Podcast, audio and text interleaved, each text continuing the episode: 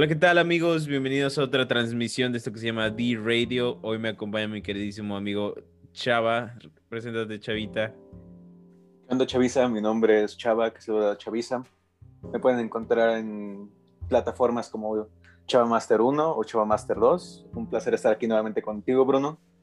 Así es, igualmente mi chavita. Hoy nos, no nos va a acompañar eh, nuestro amigo Chris eh, por otros compromisos, pero vamos a empezar como siempre este bloque de noticias, pues con noticias, valga la redundancia, ¿no?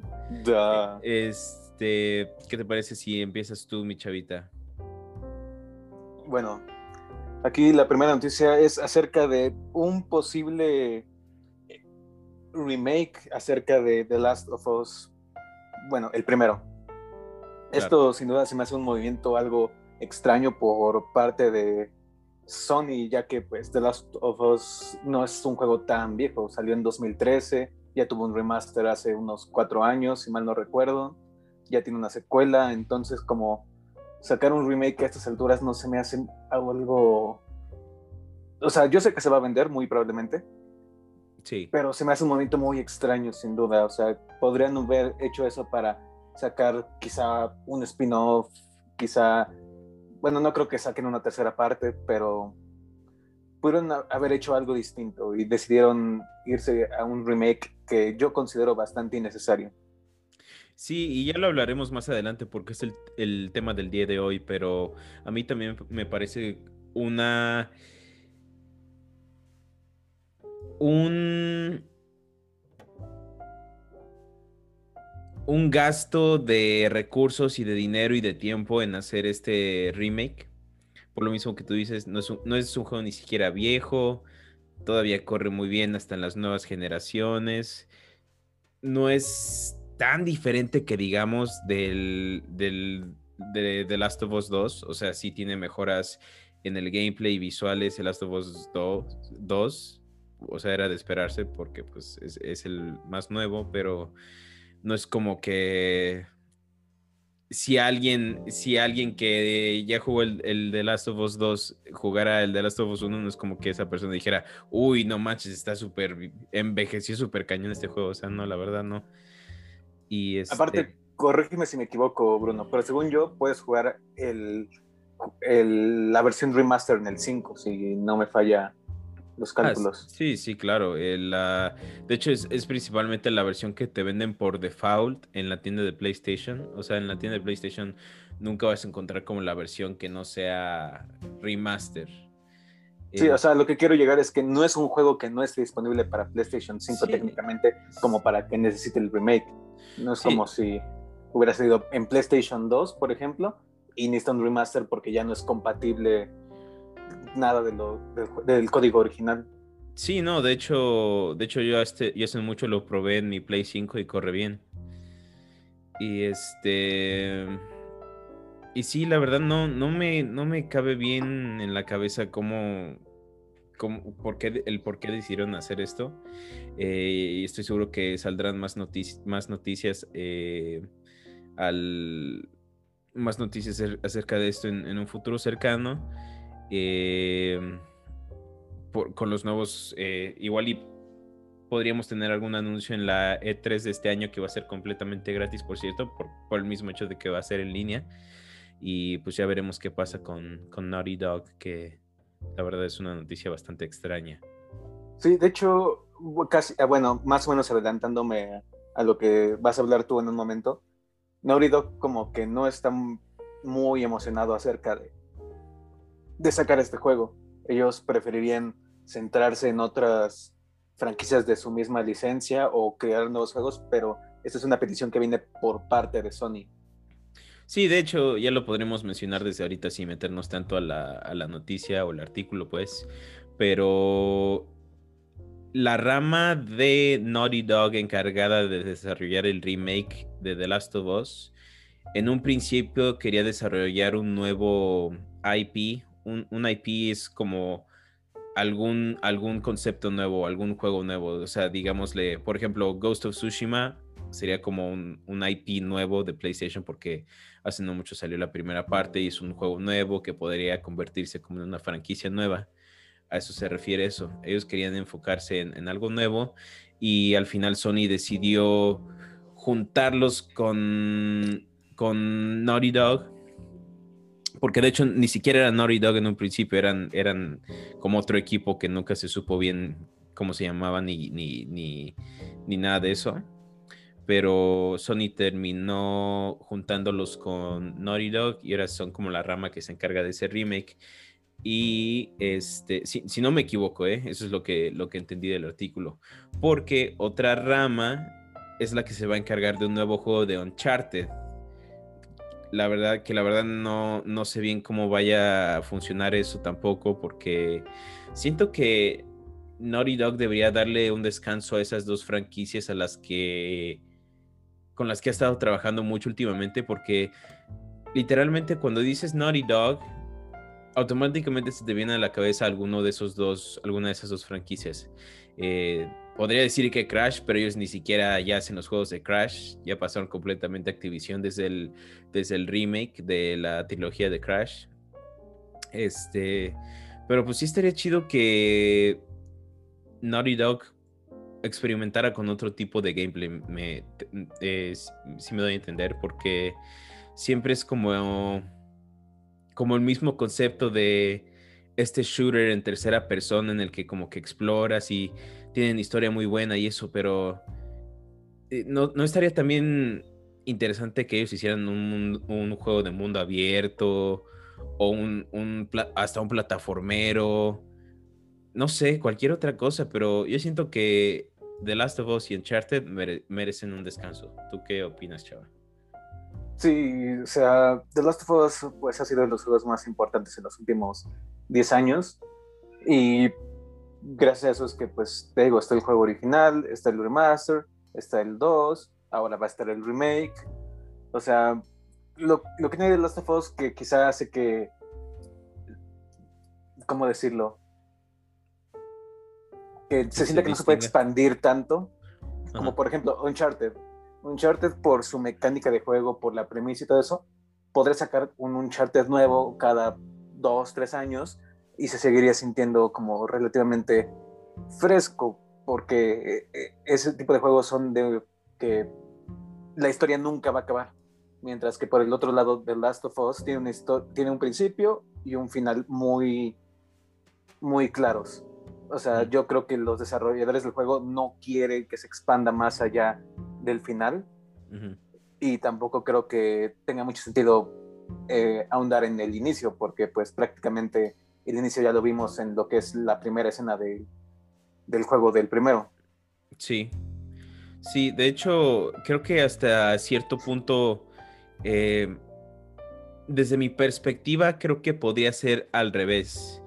Siento que podrían sacar a, si de verdad quieren tomar esta ruta de enfocarse en sus dos franquicias más importantes, que la verdad como que ahorita nadie quiere, o sea, como que ahorita nadie está pidiendo ningún juego nuevo de The Last of Us ni de Uncharted, pero bueno, pero si de verdad quieren tomar esa ruta, yo siento que el final de The Last of Us 2 da pie para que tal vez pueda haber algo más, ¿no? Pero el de Uncharted 4 ya es, el final eh, en el que como que Nathan Drake ya está con, con Elena, ya tienen a su hija y viven en, una playa. O sea, siento que siento que ese es como el final perfecto para Nathan Drake. Siento que si, si llegaran a hacer otro juego de Uncharted, no sé si vaya a ser como otro spin-off como el de The Lost Legacy o vaya a ser como años después eh, con la hija de Nathan Drake. Lo cual, lo cual a mí me, me parecería como interesante porque eh, imagínate que eres la hija de Nathan Drake y por X o Y razón Nathan Drake se muere. O sea, siento que sería como, o sea, todos los, a todos los que jugaron todos los juegos de Uncharted como que sí sería así como, ah, no más. Como, como, que sí sería un, un momento clave en ese nuevo juego, pero como después de después de no haber pensado bien el final de la historia de Joel en The Last of Us 2 y la forma en que murió, siento que como que muchas personas no les gustaría ver eso. O sea, como que ya no confían en, en Naughty Dog como para darle un final honrado a uno de sus personajes más queridos. Pero eh, principalmente es lo que te digo. Siento que yo le veo más chance a Uncharted de seguir la franquicia. Digo, al revés. Siento, yo le veo más, este... Bueno, al final terminé diciendo que los dos tienen chance, ¿no? Sí, básicamente. Sí, básicamente. Bueno. Pues Mira, yo lo que yo lo que digo es que The Last of Us a mí se me hace que se podrían ir más a un tipo de spin-off que esté basado entre los años del 1 y, los, y el 2. O sea, así tendrías a Joel de vuelta, sigues con mecánicas este, del 1, también puedes incorporar mecánicas del 2, la historia, este, pues no, como dice, puede hacerla bastante fresca sin que interrumpa la coherencia de los otros dos juegos. Yo creo que ese es el camino que debería seguir de Last, Last of Us, porque, digo, desde un punto de vista artístico sonará muy mamón, quizá, pero yo siento que los desarrolladores dijeron, aquí se acaba The Last of Us en la última escena del, del 2, ahí queda. Yo creo que de, esa forma lo quieren acabar. Así como, por ejemplo, la serie de Arkham, de Batman, que dijeron Arkham Knight va a ser el último. Y ya, ahí queda. No, no le puedes, no, no queda añadirle más, ya no hay nada más que. O, sea, sí podrías añadir cosas más que decir, porque con el nuevo Batman y todo eso. Sí. Pero, o sea, lo importante ya pasó. Lo que los desarrolladores querían dar a entender, querían mostrar, ya lo hicieron. Lo demás solo sería por dinero, tal vez. Sí, por las circunstancias del final y todo eso, como que sí y siento que es algo que ni siquiera los fans verían muy bien porque es como esos de, esas situaciones en las que es como un final perfecto, ¿no? O sea, o sea, ya, bueno, no, por spoilear Arkham Knight, eh, pero pues al final se revela quién es Batman, ¿no? En una transmisión televisiva por el, por el espantapájaros. Este, ese sí es uno de esos casos en los que como que no sé, una secuela o, algo así, como que no tendría mucho sentido, pero este, volviendo a The Last of Us, siento que ni siquiera sería necesario seguir con los mismos protagonistas, ¿no? Y es algo que ya probamos en el Last of Us 2, cuando de la nada nos, nos dejan jugar como Abby, que es como una nueva, una un nuevo personaje que como que nadie pidió jugar, que a muchos les terminó fascinando y a muchos por lo que hizo Abby la terminaron odiando. Este, a mí en lo personal, al principio del juego sí la odié como todos, pero al final hasta se me hace más, más, no carismática, porque nadie en el mundo de, de Last of Us es carismático, pero como más, te, te identificas más con Abby que con Ellie. Ellie como que al final de The Last of Us 2, no sé, no, no sentí esa misma conexión que sentí con ella en, en la primera parte, pero este es lo que te digo, o sea, ya, ya tuvimos esta probadita en The Last of Us 2. ¿Quién dice que no se podría hacer un The Last of Us 3 pues, con personajes completamente nuevos? O sea, y, Yo, creo, yo creo que la clave está en anunciarlo como un spin-off, no como una tercera parte de una trilogía. Yo creo que, porque esa parte del marketing sí es muy como importante. O sea, aclarar que no es secuela directa, sino que toma parte en ese mundo, pero no es necesariamente una tercera parte. Sí, claro. volvemos a lo de Arkham. Está el Arkham Origins, que hice incluso por otro desarrollador. Este, lo puedes jugar, te puede gustar, te puede no gustar y todo eso, pero ese juego está tan aislado que no afecta en nada a la trilogía. O sea, si lo juegas, quizá puedas encontrar uno que otro easter egg, si no lo juegas no te pierdes de nada. Sí, claro. Y de hecho, ¿sabes qué etapa de la, de la historia de The Last of Us me parece interesante que como que nunca pudimos experimentar? Como los primeros años de la, de la pandemia, de la infección. Porque en The Last of Us uno empieza como con una sección muy, muy cortita del inicio, pero pasan muchos años y ya como que las personas están acostumbradas, entre comillas, al, a la pandemia y todo eso, ¿no? Entonces como que estaría chido ver Y siento que hasta sería como más de terror porque como que sería una situación como en la que nadie tiene el control porque todos están aprendiendo más acerca del virus y de cómo funciona y nadie tiene ni puta idea de qué está pasando en el mundo. Eh, esa, esa parte, esa, esa línea del tiempo de The Last of Us me parecería muy interesante explorar. Los, los primeros años después de la, de la, del, inicio de la pandemia. Sí, sin duda sería un interesante camino a tomar. Sí, y le podrían hacer como Red Dead Redemption, por ejemplo. O sea, Red Dead Redemption 2 es, la, es, es 2, pero es, es precuela del 1. O sea, siento que sí podrían hacer un The Last of Us 3, pero vamos a volver en el tiempo y estaría chido volver a ser Joe. O sea, siento que lo, podrían hacer las cosas, podrían, Naughty Dog podría rectificar las cosas que hicieron con Joel en la segunda parte, como dándole, dándole otro juego a él, en donde hagan como que hagan las cosas bien con Joe. También como las hicieron en el 1. Es, es mi opinión. Coincido contigo totalmente, Bruno. Pero bueno. Eh, ¿Te parece si pasamos al tema principal del día de hoy? Que de hecho ya como que empezamos a hablar un poquito de él, pero vamos a meternos de lleno. Pues sí, ya, ya llevamos tomando el, tocando el tema un buen rato, entonces. Mm, tocándolo. Bueno, el, el, tema del día de hoy es principalmente remakes, eh, reboots y todo lo que empiece con re en el mundo de los videojuegos, así como remasters. ports ah, también van a entrar. Ports también podrían ser.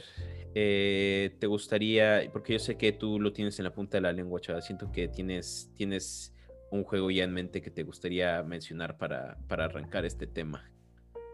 Pues bueno, ahorita quiero empezar con el lanzamiento de lo que va a ser el Destroy All Humans, ese juego 2000 que era bastante entretenido, en el que nosotros adoptamos, este, bueno, más bien nos volvemos un alienígena que tiene la misión de destruir, pues, el mundo, la humanidad y de secuestrar vacas en el camino.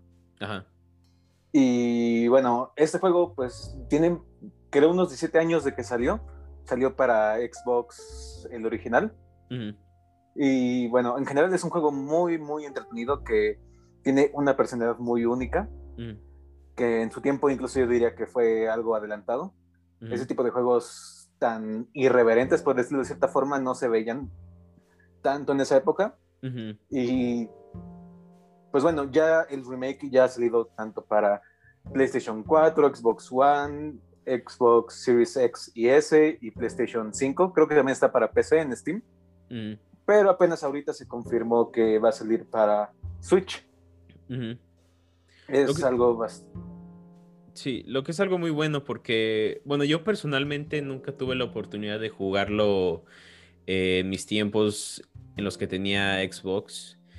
Eh, me acuerdo, me acuerdo perfectamente de que era de esos juegos en los que, porque yo personalmente casi nunca me compraban juegos porque pues, pues, pues era, uno era muy humilde en ese tiempo, ¿no? Estamos en este, México estamos en México y pues aquí como que comprar juegos es algo que o para cumpleaños o para Navidad y eso solo un juego, así que te tiene que durar, te tiene que durar un solo juego como seis meses, por lo menos, por lo menos, por lo menos antes, en los tiempos de antes como que sí era difícil, ¿no? Porque los, los juegos eran muy cortitos. Ahorita seis meses, pues hasta te da tiempo como de completar al 100 cualquier juego de mundo abierto. Pero este, me acuerdo que antes yo iba con mi papá al Blockbuster a rentar juegos. Oh, sí. Y por alguna razón, por alguna razón ese de Destroy All Humans lo veía en el pasillo y siempre decía, Nel, me da como hueva. O sea, nunca me llamó la atención por alguna razón, güey. Yo, yo por, yo, yo siempre fui como de jugar juegos de películas. No sé por qué me gustaban tanto, güey. Antes hacían los juegos de películas con amor, güey. Pero no sé si te diste cuenta no sé si te diste cuenta que a partir como del 2012 desaparecieron casi por completo. Sí, por completo, por completo. Sí, sí, sí Antes por película venía su juego. Sí, así era, era de cajón. O sea, si hay una película tiene que haber un pinche juego, güey. Pero este, sí vi un video hace no mucho acerca de eso y pues todo es dinero, chaval. O sea, las compañías se dieron cuenta de que al Chile ya no estaban ganando tanto como antes y por eso dejaron de hacerlos. Pero sí me acuerdo que antes sí le ponían mucho cariño a los, a los juegos de las películas. Me acuerdo que tenía el de King Kong, pinche juegazo, güey. Tenía el de el Superman Regresa. Juegos, juegos de ese tipo, güey. Siempre, siempre me gustaban. Yo tenía uno que era el de Piratas del Caribe, que abarcaba las últimas dos películas. Bueno, la 2 y la 3 más bien. Ajá. Iba a decir las últimas dos películas, pero pues ya sacaron un chingo más después de eso. Pero sí sé a lo que te refieres, porque no sé, si, no sé si a ti te pasa con las películas de Piratas del Caribe, pero como que ya no cuentas las últimas, güey. No, o sea, te quedas en las primeras tres. Ajá, en tu, mente, en tu mente es, en tu mente es Perla Negra, El Cofre de la Muerte y el, y el Fin del Mundo, ¿no? Simón. Es, es así, ya como que las demás o, no hubo tanto marketing como antes, o, literalmente a nadie le llamó la atención ya las películas de Piratas del Caribe. Pero yo me acuerdo que cuando salía. Eh, ¿Ubicas este actor eh, Javier Bardem, que es español? no, este, te fallo. Bueno, el, el peor es que salió. Creo que, creo que era la cuarta con ese güey. Y como que ya o sea, sí, sí salió el tráiler como en, el cine antes de empezar como alguna película y todos eran así como, no, pues está chido, pero pues nada, no creo. O sea, no sé, no sé qué pedo con las películas de piratas, con las películas de Piratas del Caribe, pero sí me acuerdo que llegué a rentar los, los juegos también. Es que, güey, las primeras tres eran peliculones, la neta. Sí, sí, sí. al, día de, al día de hoy se mantienen muy bien, yo creo. Sí, la verdad, sí. En especial la 2, o sea, tengo recuerdos como muy vívidos de pinche David Jones. Güey, la escena, la escena en la que toca el piano con los tentáculos es así casi icónica, güey. Sí, y, al día de hoy se sigue viendo bien. Sí, sí, sí. No el piano, sino el órgano. Sí, güey, pinche escena chingona. este... o sea, David Jones está tocando el órgano. Sí, güey. ¿Cuál? Ah, estás intentando arborear, pinche cabrón. no, pero ¿te acuerdas de la escena en la que Jack Sparrow le intenta robar las llaves y así? Sí. Sí, güey, esa escena está como incrustada en mi mente. Pero, este, sí, volviendo a lo de los videojuegos, este, y a lo de Destroy All Humans, me parece muy bien. Eh, por alguna razón, Nintendo como que siempre se espera un poco, ¿no? En en como meter algún juego a su tienda, porque siempre como que salen primero para las otras consolas y luego Nintendo es así como, a ah, cámara, pues también nosotros vamos lo vamos a meter. Es que para, para Nintendo es un poquito más complicado porque los, los desarrolladores, o sea, lo sacan, o sea, ¿cómo decirlo? Optimizado para 60 FPS, este, la mayor definición de las consolas actuales, que serían pues, el, Xbox Series X y el PlayStation 5, lo sacan destinado a esos. Para la Nintendo Switch tienen como que hacer un downgrade para que lo pueda correr. Sí, sí, sí. Entonces involucra más trabajo y todo eso, pero, o sea, no. ¿Hace cuántos meses que salió el Destroy All Humans para los otros, las otras consolas y apenas va a salir en dos meses para Switch? O sea, Sí, sí, sí, no, y no lo digo como que tardan el, super tiempo en, meterlos a su tienda, pero siempre es como que últimamente siempre muestran esa tendencia de que sale un juego y como un tiempo después sale para el Switch. Obvio, no cualquier juego, o sea, no, nunca te va a pasar que sacan un Assassin's Creed Valhalla en el Switch, porque pues, sería como demasiada carga para el Switch, seamos honestos. Sí, no lo, no lo aguantaría. No lo aguantaría. Y, o sea, de, por sí tuvieron que downgradear un chingo el The Witcher para que corriera en el Switch. Este. Pero sí, sí, es, algo que ya se le conoce a Nintendo. Eh, pero pues bien, por las personas que les llama la atención este juego, sé que fue parte de su infancia. Eh, pero pues personalmente, personalmente me, da gusto por, esas, por esos jugadores y ya. ¿Tú sí, lo llegaste a jugar antes? Sí, sí, sí. O sea, yo nunca tuve Xbox original ni nada, pero no sé si te acuerdas que antes en los cibers tenían ahí sus ah, consolas y era 10 pesos la hora, un pedo así. Simón, Simón. Entonces pues ahí me ponía a jugar Destroy All Humans. Recuerdo que me divertía mucho.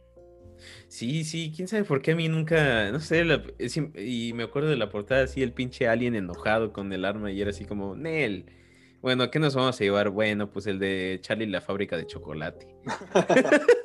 Pero siempre, eran juegos de películas. Es por Tú siempre has sido un, gamer hardcore, güey. Sí, güey. Cosas más underground. Sí, no sé qué pedo, siento que este, hasta hace no mucho, porque me acuerdo que yo tenía el Xbox 360 y se me descompuso como en eso del 2012 por los, por los, por el anillo de la muerte. Hijo. Y no tuve consola desde el 2012 hasta el 2016 que me compré el Play 4. Y fue hasta, ese, fue hasta que tuve el Play 4 que me empecé a meter de lleno como a franquicias como bien, bien de juegos, güey. Así como, como God of War y, o sea, franquicias que, o sea, que no fueran de películas, güey. Porque literalmente, hasta me acuerdo que la última vez que fui a la casa de mi papá todavía tenía juegos así en mi, de mi 360 como Thor, Iron Man, este, que por cierto el juego de la película de Thor está horrible, güey. Me imagino. sí, pero tenía de ese tipo de juegos siempre, güey, pero te digo, no fue hasta, no fue hasta hace mucho que como que abrí mis horizontes y dije, ah, sí, hay otra cosa aparte de juegos oficiales. Este, pero sí, güey, ese fue mi caso. Este, y ahora se te viene a la mente otro remake en los últimos tiempos. Ya hablando un poco más de remakes en general, ¿tú estás a favor, en contra o neutral de los remakes? Yo. Yo estoy neutral pegándole a favor. No, yo siento que estoy neutral, bien neutral.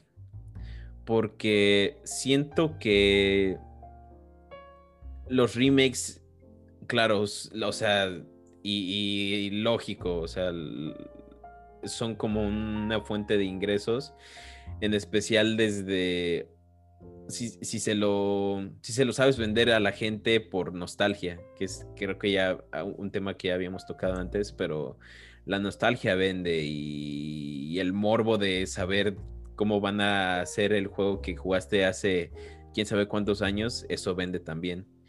Eh, pero no tengo nada en contra de eso, pero también es como como una falta de originalidad a veces, por ejemplo, con lo que va a pasar con The Last of Us, que por eso lo quería, quería tocarlo antes de empezar el tema, porque eso es una falta de originalidad, güey. O sea, nadie, nadie pidió un remake de The Last of Us. Si acaso, güey, si acaso un remake que hubiera estado así como tantito más comprensible que ni así sería como, ni así sería así como, como, como que tuviera mucho sentido, pero sería un remake del primer Uncharted que, pues, o sea, si lo ves así, salió en el 2007, o sea, ya tiene sus buenos años, ¿no? Pero de The Last of Us, o sea, como que siento que eso lo hacen como por pura, por pura avaricia y por pura no sé, por, solo por no querer sacar algo original y, e irse a la segura por algo que saben que va a vender, porque seamos honestos, o sea, ¿Va a si, vender? Sale, si sale un remake de, de Last of Us, claro que va a vender. Y en eso sí no estoy a favor para nada. O sea, sí, cuando leí la noticia no lo podía creer porque se me hizo como de lo más ridículo. Y este, pero en el sentido que podría estar yo un poco a favor, es que hay compañías que sí saben hacer muy bien los remakes. Eh, por ejemplo, se me viene a la mente, y ya lo hemos comentado antes, eh, los remakes de Resident Evil, el de Final Fantasy, son muy buenos remakes, así como casi casi excelsos, que obvio tienen sus fallas, como todo, y este... Y esa es, es como otra desventaja de los remakes, que si no especificas bien qué tan remake es, los desarrolladores se pueden tomar como sus, libertades creativas y al, final, eh, y al final terminan cambiando cosas que, que, para algunos eran como icónicas del juego original, ¿no? Porque, y porque, porque tanto en el remake del Resident Evil 2 como en el Resident Evil 3 hubieron varias cosas que fueron muy diferentes. Pero más en el Resident 3, que fue lo que les molestó a muchas personas. El, el, el remake del Resident 2 es como bastante apegado, pero no al 100 pero el remake del 3 sí es así como de, güey, faltaron como tres secciones, güey. Entonces... Sí. También por eso hay como que te digo un par de quejas leves acerca de Final Fantasy VII, que el remake no es un remake realmente. Ajá. Diría que es un como tipo soft reboot del 7 realmente porque lo único que tiene similar son los personajes y pequeñas partes de la historia. Ajá. Pero todo lo demás es diferente ya que involucra, o bueno, se presume que involucra viajes en el tiempo, ya que Sephiroth siempre sabe lo que va a pasar.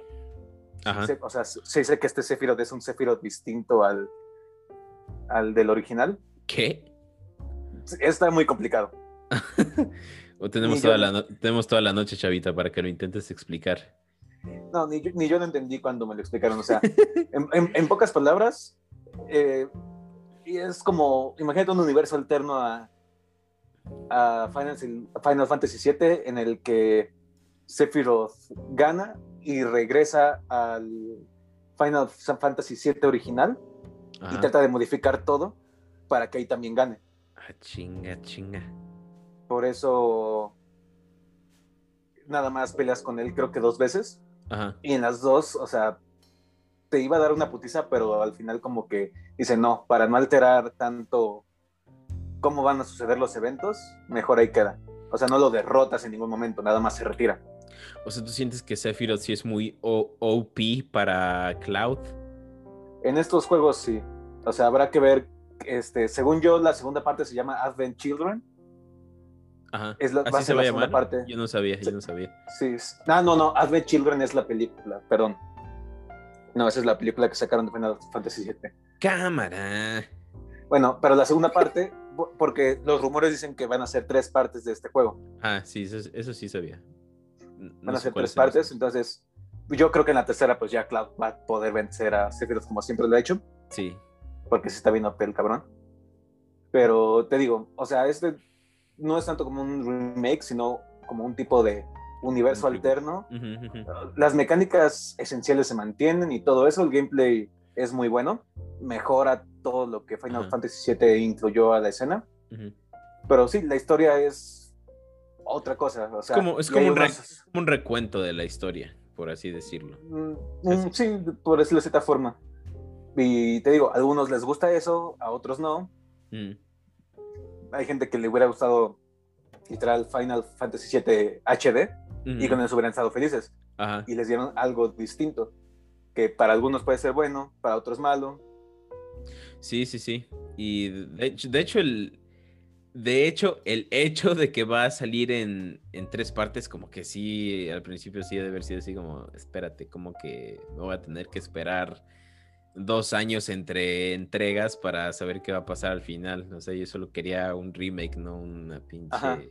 porque, porque no son tres historias, son, es una historia dividida en, tres. partes. Sí, pues eso como que no está chido, güey, porque pues terminas el primer juego y dices así como, chale, voy a tener que esperar.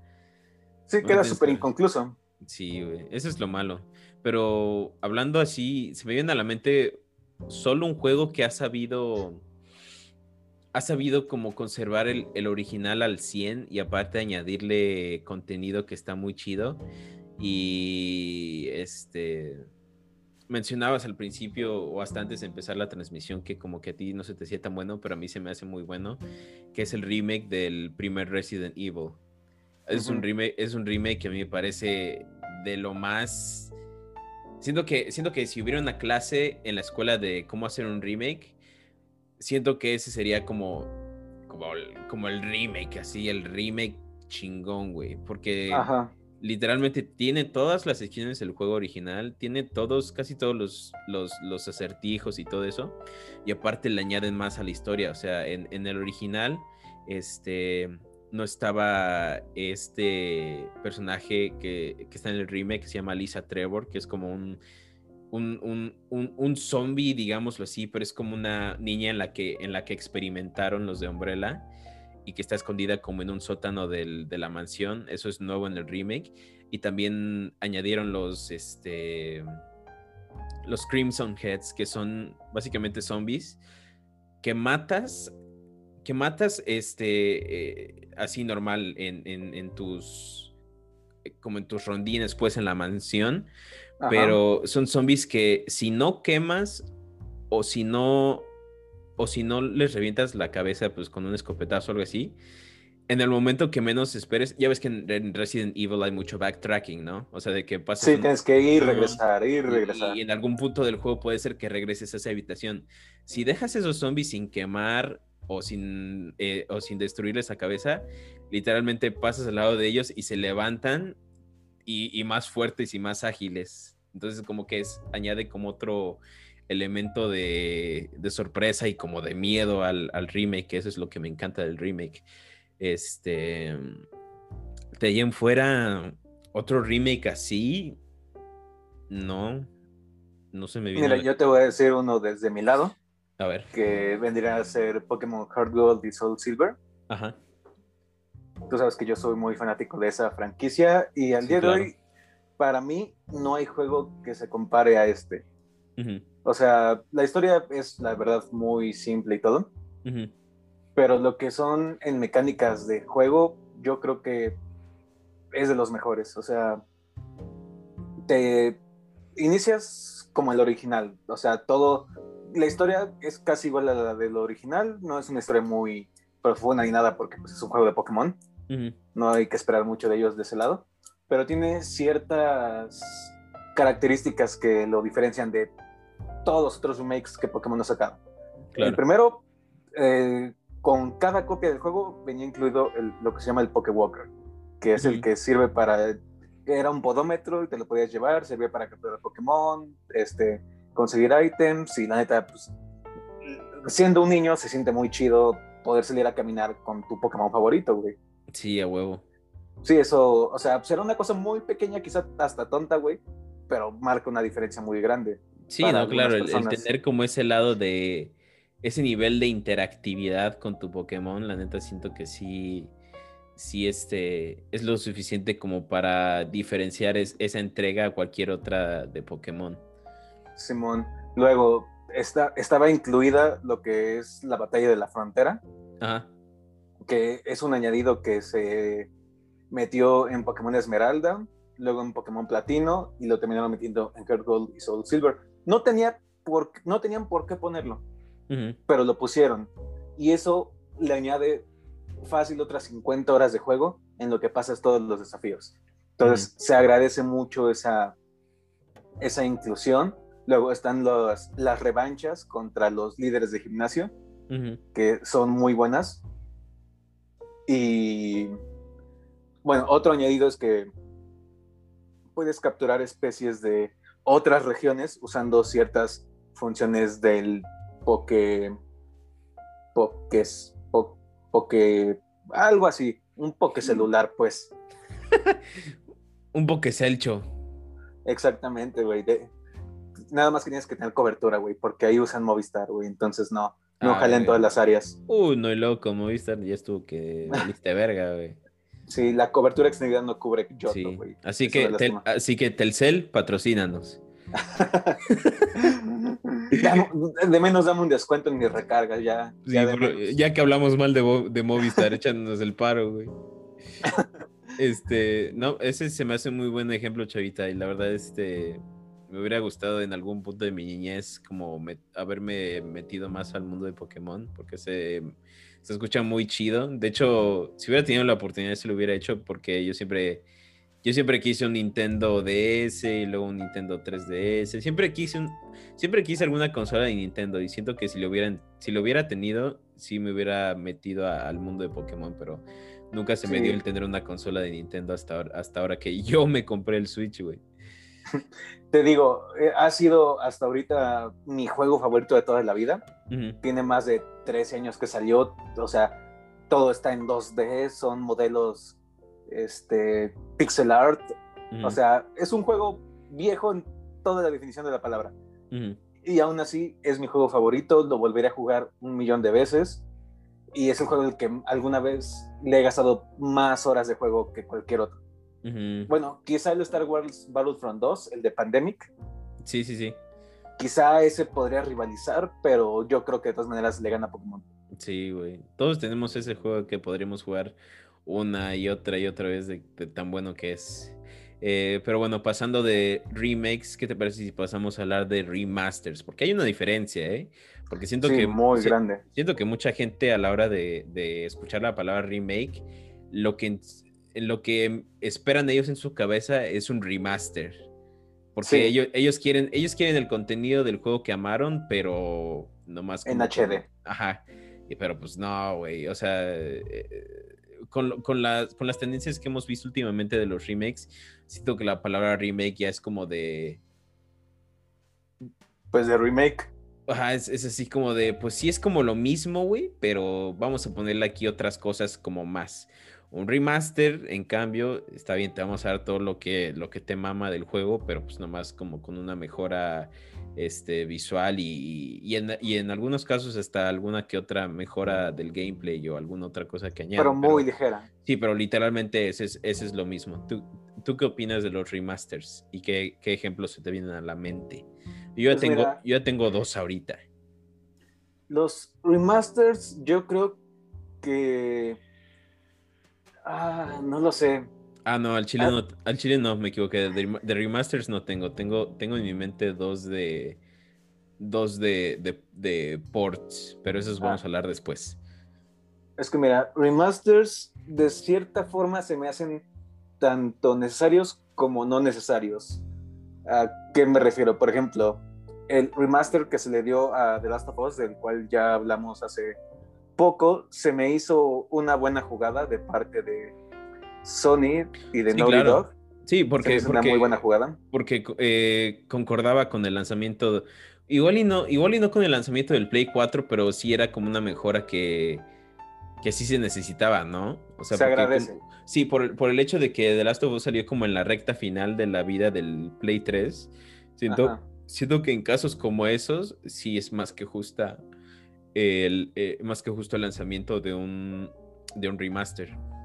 Sí, por ejemplo, también puedo pensar el The Legend of Zelda Wind Waker, que es un remaster. Ándale, sí, sí, sí. Ese quedó perfecto.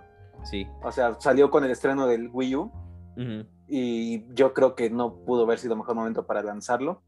Sí. Yo creo que, te digo, al no ser un remake, se mantuvo todo lo original. Una, una que otra ligera modificación en el gameplay, pero en general cumplió, güey. Era necesario. Pero, por ejemplo, si habláramos de otro tipo de remasters, a ver, y, deja... y, y nomás, nomás como para mencionar esto rapidísimo, este, lamentablemente para el Nintendo Wii U como que nunca fue, nunca se vendió muy bien, ¿no? Pero ahorita qué bueno que mencionaste a Zelda porque literalmente tenemos a la vuelta de la esquina otro ejemplo de remasters, que es el remaster de Skyward Sword en, en el Switch. Exactamente. Este, que, que, que es, es, es, otra de las cosas que deberíamos de mencionar de los remasters, que igual y es, es algo por lo que dices que no, a veces no son tan necesarios, porque nadie pidió, el, nadie pidió el remaster de Skyward Sword. O sea, o sea, Twilight Princess lleva pidiendo que le den atención los últimos 15 años más, creo, de que salió. Uh -huh. Y nada. Skyward Sword, que por lo general ha sido categorizado como de los peorcitos de Legend of Zelda, salió hace nueve años uh -huh. y ya le dieron su remaster. Sí. O sea, ese yo creo que era el último al que le debieron dar remaster. Eso, eso, es, eso es lo que no tiene sentido, güey. Eso es lo que a mí no, no me cabe en la cabeza. Y, y, y vuelvo a otra franquicia que, que, a cada rato mencionamos aquí, pero este, aunque creo que esa pertenecía más a la sección que apenas terminamos, pero eh, las personas que quieren como un, remake o un, sí, un remake de Resident, de Resident 4, este, siento que todavía hay muchos, hay por lo menos dos Resident antes del 4 que deberían de trabajar en el remake. Este... ¿Son los Revelation? No. No, no, no, es el código Verónica. ¿Y el cero? Y el cero podría ser, aunque el cero es, es como, es, o sea, está ahí, está ahí por estar ahí, güey, la neta. O sea, eh, la, la, protagonista Rebecca Chambers no es así como la mejor protagonista de la franquicia, pero pues ahí está y pues se agradece. Vuelve pero... a decir eso, vuelve a decir eso de mi amorcito Chambers y yo wey, mismo voy ¿a quién, por, le, wey, por ¿a ti. quién, le, ¿quién le importa, güey? Aquí puro, pura, pura Jill, mamacita Valentine, todos saben eso, güey. No Pero, puedo discutir contra tu lógica. Pues sí, güey, en Resident 3 con su faldita y con su con su pinche blusita bien Espera, espera, espera, espera. Con Esto su es family friendly, es family friendly. Oh, oh, perdón, güey. Este, no, pero sí, o sea, hay que saber qué juegos remasterizar y hacer un remake. Porque sí. O sea, no, terminas, terminas, siento que es como una situación de perder para, para las dos este, partes, o sea, tanto para las compañías desarrolladoras en desperdiciar recursos y, para los fans que como que hay, hay ya tantas maneras de escuchar a los fans en estos días, en las redes sociales, en foros, hasta en Reddit, hay tantos lugares en los cuales... Con tantita investigación. Con tantita, güey, con tan, güey, con, que un pinche ejecutivo de Sony se vaya a cagar al baño y se meta a Reddit, ya sabe lo que quieren los fans, güey. Pero no. Son tres pesitos de investigación. Literalmente, güey. Y no sé, no sé qué les pasa, pero no. O sea, siempre, siempre salen con una decisión que, que eh, nadie pidió, que. Y no sé, no sé. A mí nunca me, me, me ha cuadrado el por qué. Mira, ¿sabes? Ahorita que estamos hablando de remaster, ¿sabes? Un remaster que se me hizo muy, muy, muy malo. ¿Cuál? El Mario 3D All Stars. ¿Sí ¿Se te hizo malo? Y nunca lo llegué a jugar. Y, hablando de eso, ya. Sí, viste que ya lo sacaron, ¿no? Para siempre de la tienda. Sí, lo sacaron el primero de. No, lo sacaron en marzo, pero no me acuerdo qué día lo sacaron hace no mucho, como la última semana de marzo. Otra decisión de Nintendo que no sé si. O sea, independientemente de que haya sido un buen remaster o no, o un buen. Bueno, bueno aunque se podría ser un port, ¿no? Ese, sería un port o un remaster. No, lo anunciaron como remaster porque según habían trabajado texturas y. Mm. No, pero, pero nunca, nunca, nunca fue anunciado como una edición, edición limitada, güey. Sí, sí fue anunciado como edición limitada, güey. O sea, sí desde un principio sí dijeron que lo iban a sacar a la verga. Dijeron que nada más iba a ser por un tiempo limitado. No mames. Porque me acuerdo que hace no mucho en Twitter todos estaban mamando de que oh, Nintendo mató a Mario. O sea, también, también estaban exagerando mucho, ¿no? Pero como que todos, todos reaccionaron a la noticia de que ya no iba a estar en la tienda como, como si Nintendo así de la no hubiera dicho, ah, ya no va a estar, adiós. No, desde el primer día lo anunciaron que iba a ser edición limitada. Ah, pues eso sí. Sí, nunca, nunca tuve la oportunidad de. Fíjate que estaría chido comprar una versión física, eh, güey. Y así como que. pues ahorita ya te la van a vender caro, güey. Sí, güey. Bueno, por, lo menos aquí el otro día, no, hace no mucho fui a Target y la vi. La vi una copia del juego en, precio normal, güey. Pero imagínate comprarla ahorita. Sí, como en unos tres años, güey, sí te. Sí, va a valer. sí te la puedes vender en eBay como por un chingo de dinero, güey. Pero bueno, dejemos mis, mis ideas de negocios turbios al lado y este, ¿qué vamos a decir de ese? bueno, o sea, a lo que quiero llegar es de que te digo, es un remaster que, te digo, dijeron que iban a trabajar texturas, cámaras, luces, todo eso. No, no trabajaron ni madre. E, exactamente, o sea, güey, se ve culerísimo el 64 y el Sunshine. Culerísimos. Es más, hasta el Sunshine hay varias este, ¿cómo se dice? Tomas de cámara y juego de luces que son peores que los originales. ¿Neta? Sí, y te digo, se ven, o sea, ¿para qué quiero jugar Nintendo 64 en mi pinche Nintendo Switch, güey? Ese no es el chiste, güey. O sea, o sea, y está bien, o sea, es un remaster, no un remake, no tiene por qué verse a las alturas de hoy. Pero métele tres pesitos, güey. Sí. El único que se ve bien es el Galaxy. Sí, pues el Galaxy por lo mismo de que es el más nuevo de los tres, güey. Igual, y, igual y por eso como que sí le ayudó a hacerse de los de la, de la capacidad gráfica del Switch y eso, pero los demás no, no tengo idea por qué decidieron ir con, con la ruta de pues así déjalos, güey. Pues la gente nomás lo quiere para jugar por la igual, volvemos a lo mismo, la nostalgia, güey. Pero, sí, pero fue de los juegos más, más criticados de el año pasado. Sí, güey pues siento que Nintendo nunca sabe bien qué, qué, qué vergas hacer con, con, sus franquicias, porque pues los, lo sacaron el, el juego lo sacaron el año pasado por, por el 35, creo, aniversario de Mario. Sí.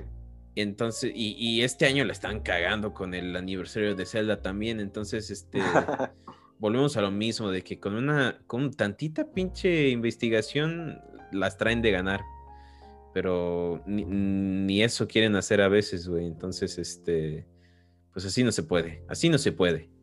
Pues sí, o sea, volviendo así nada más rapidísimo a lo de Twilight Princess, fácilmente es los juegos más queridos de Zelda, güey. Mm. En, la mayoría de lugares en los que voy está en el top 3. Y te digo, no ha recibido nada de atención en los últimos 15 años. No, güey. Quizá tantito más.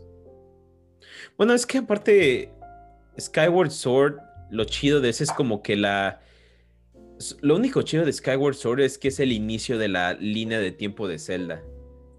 Sí, o sea, lo es interesante. O sea, o sea entender muchas cosas que después son importantes. O sea, de, de, ese juego se, se sabe que que pinche Demise le echa la, ahora sí que le echa la maldición a Link de que van a volver este encarnaciones de él y de Zelda por el resto de los tiempos y tiempos.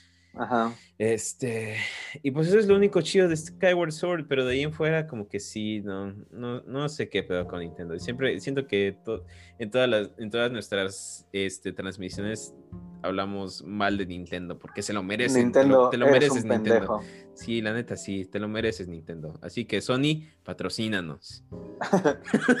o Xbox, o cualquiera de los dos. Sí, así que Microsoft, patrocínanos. Más que nada, ahorita que Xbox ya compró Bethesda, ahora sí que sí, patrocínanos. Sí, aquí somos bien fan de Skyrim, güey.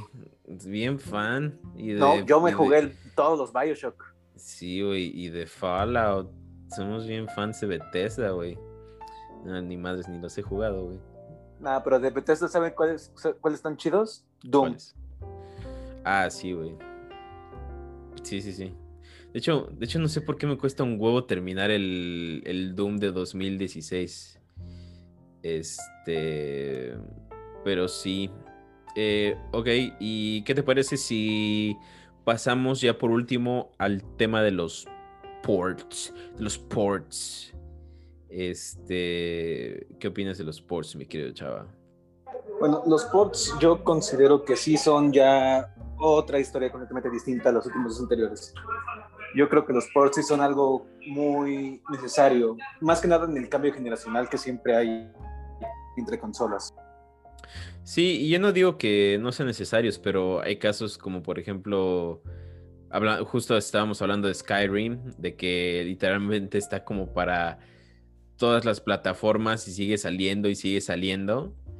Eh, para las nuevas generaciones, o sea, de que salió para la generación del Play 3 y del Xbox 360 y, volvió a salir para el Play 4 y para el Xbox One y luego para el Switch y luego para PC, o sea, son de esos usos que están como en todas las plataformas, así como ¿Qué otro juego se me viene a la mente? El, o sea, volvemos, volvemos al Resident 4, de que el Resident, güey, el Resident 4 está todavía peor de que salió para, en los tiempos del, PlayStation 2 y sale para cada, cada pinche generación, te lo juro por Dios, güey.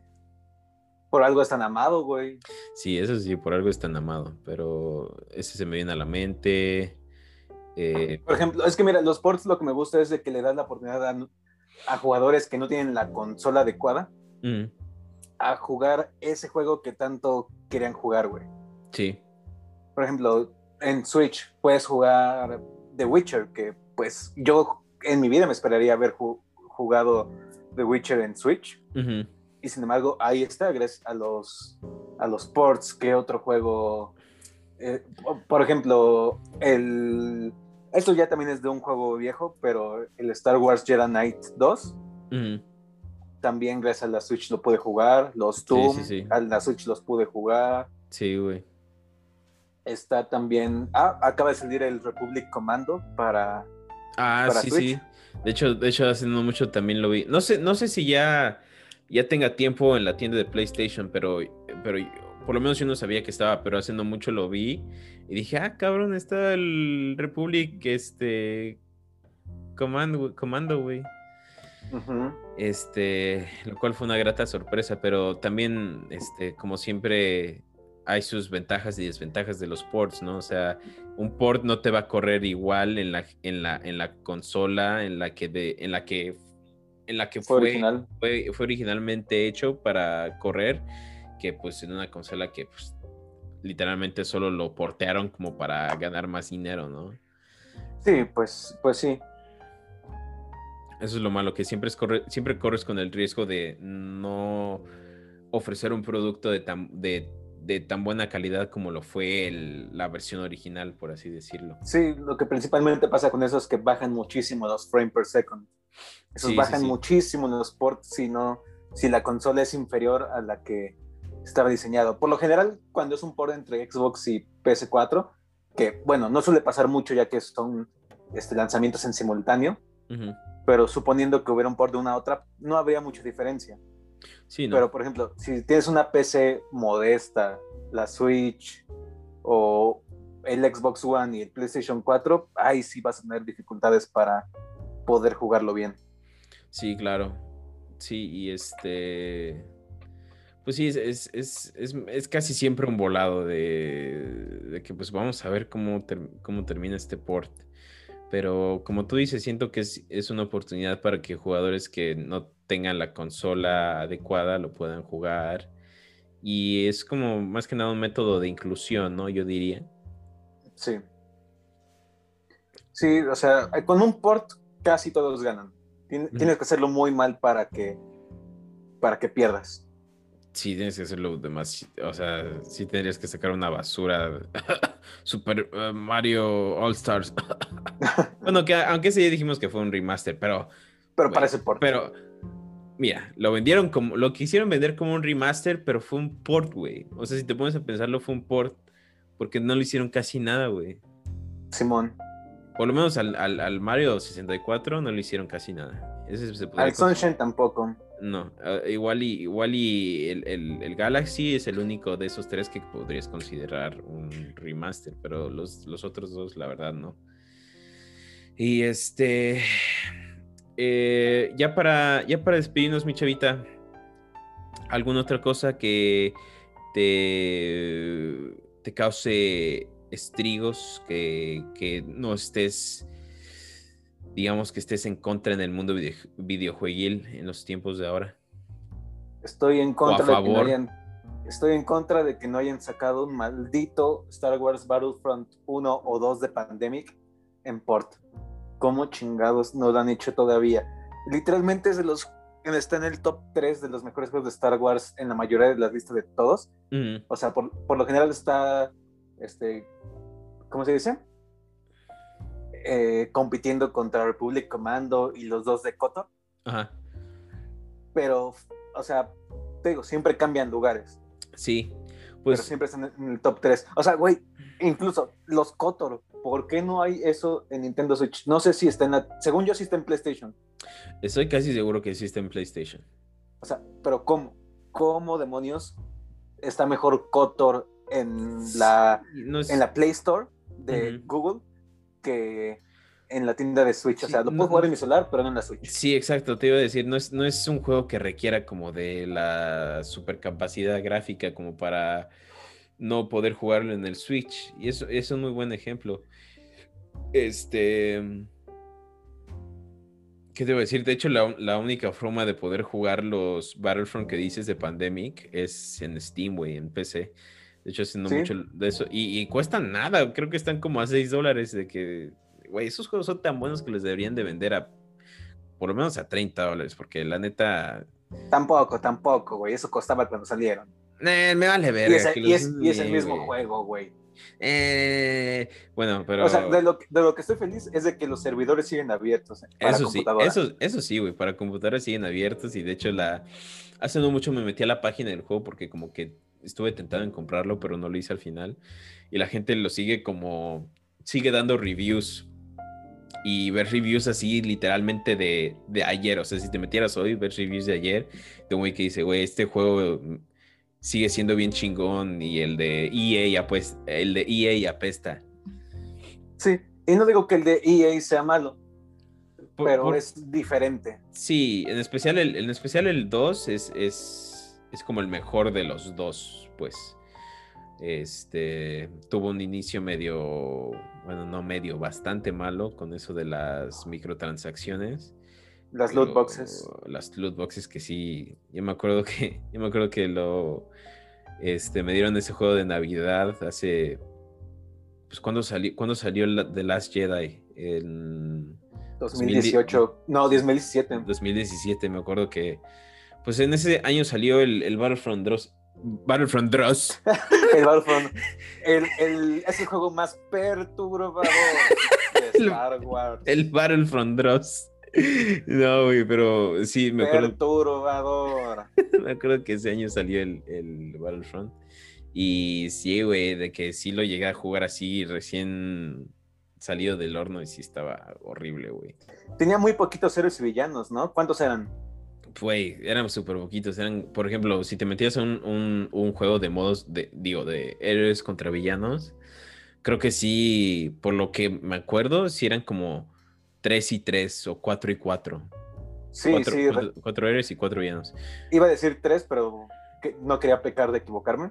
Sí, no, yo, yo, nada. Yo, no, tengo el dato aquí en, mi cabeza así, pero sí me acuerdo que hace, hace no mucho lo, lo jugué de nuevo y, güey, ya es un juego completamente distinto de que en, un héroes contra villanos ya tienes como una selección bastante decente y, ah. y hasta, y hasta diferente porque las, o sea, dependiendo del, del, mapa que te toque, porque es como una selección aleatoria, por ejemplo, digamos, si te toca en, en, en Kashyyyk, pues te dan, te dan héroes y villanos como de la etapa del, del, del, de la guerra de los clones y eso, güey. Ajá, y si es, por ejemplo, en Bespin, te dan de la Guerra Civil Galáctica. Ajá, ajá. igual y, si te tocan Endor, en la Estrella de la Muerte, tú sabes, tú sabes, porque los dos somos muy fans de Star Wars.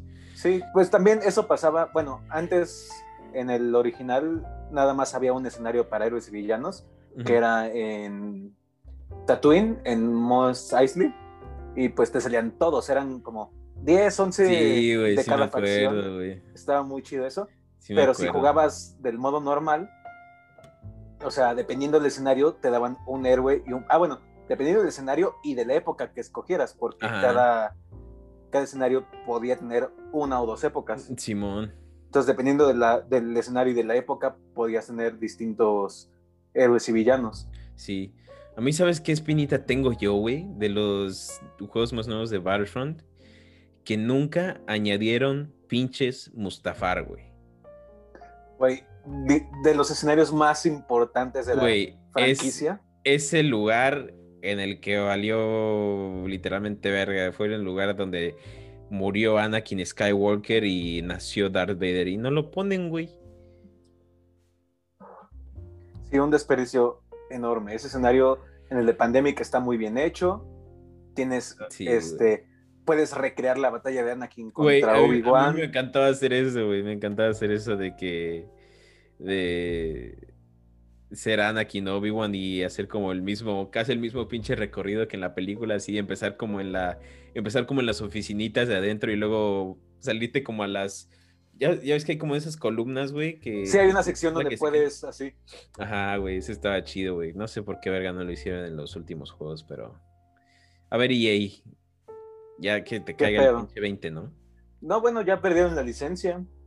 Bueno, sí, eso podría ser bueno. Yo creo que es muy bueno. Sí. EA nunca me ha gustado como desarrolladora de videojuegos. Mm, fíjate que, fíjate que volviendo al tema de los juegos viejitos, antes sí eran bastante buenos, la neta. O sea, si te pones a pensar, los juegos de PlayStation de Harry Potter, ah, los, bueno. de, los de Play One eran de EA, estaban buenos. O sea, siento que más bien EA se, se, volvió al lado oscuro en los últimos tiempos. Este... Tenían que librarnos de los juegos malos, no unirse a ellos. Sí, güey, la neta sí. Y este, ¿sabes qué, qué extraño más de todo? El poder llegar a tu casa con un juego nuevo, meterlo a la consola y poder jugar, güey. O sea, siento que deberían, deberían de, deberían de inventar una solución para...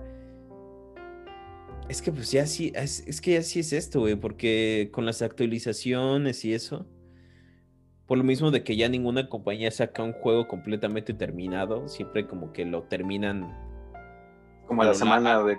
O, a lo largo del tiempo de vida del juego, o sea, siempre está en constante...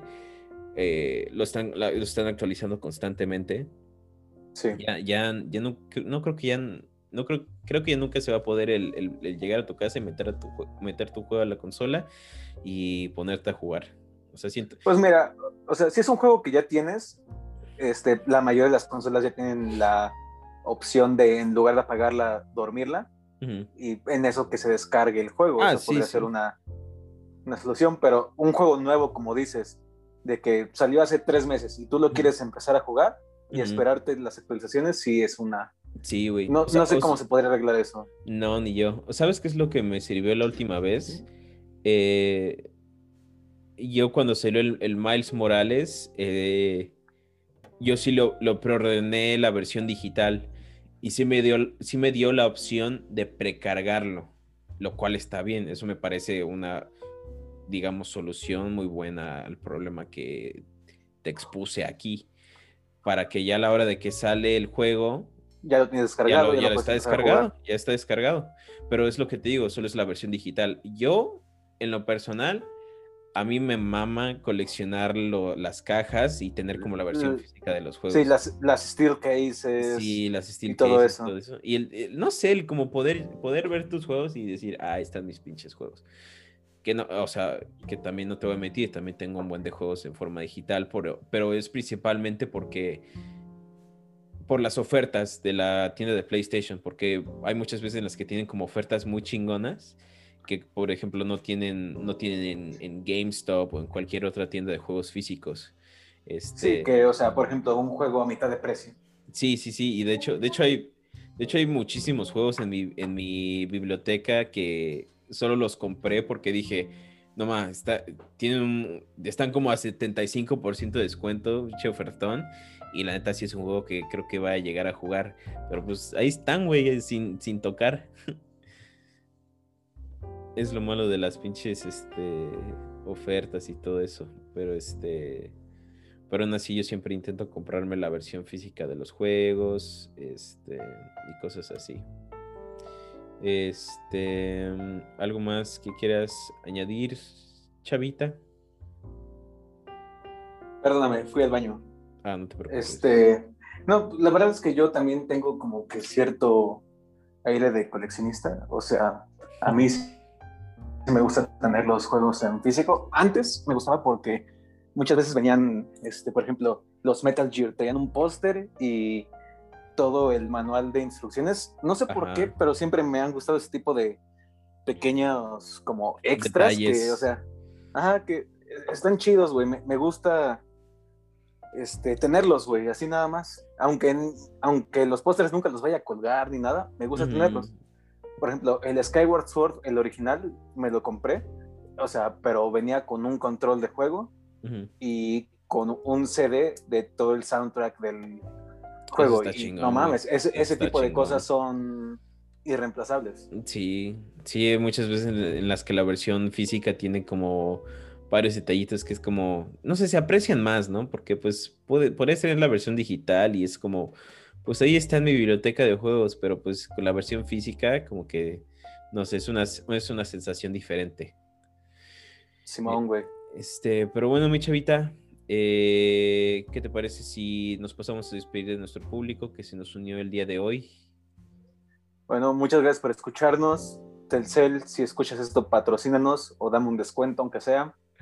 Sí, eh, Sony, también tú, o Microsoft. Eh, el que quiera. El que quiera, aquí estamos. Este, más contáctenos ahí, pónganos este nuestro email de Spotify, pero este cuánto cuánto van a querer este la mensualidad y les, les mandamos una cotización. ¿quieren un quieren un Xbox Series X? Sobres. Sí, hay dos de favor, ¿no? Este pero bueno, gente, muchas gracias por unirse el día de hoy. Fue un placer estar aquí con ustedes. Una disculpa por no hacer eh, podcast la semana pasada, tuvimos unas pequeñas dificultades y de hecho, de hecho me tendría que disculpar esta semana otra vez por no hacerlo el día de, en el que acostumbramos. Pero, eh, como siempre, eh, muchas gracias por unirse, por estar aquí en esta horita, más, un poco más de hora hablando de videojuegos. Y los esperamos ver la próxima semana con un nuevo tema y con nuevas noticias y con nuevas cosas en el mundo de los videojuegos. Eh, mi estimado Chavita, eh, cuídate mucho hermano, gracias por unirte el día de hoy. Un placer como siempre. Y nos pasamos a despedir. Hasta luego.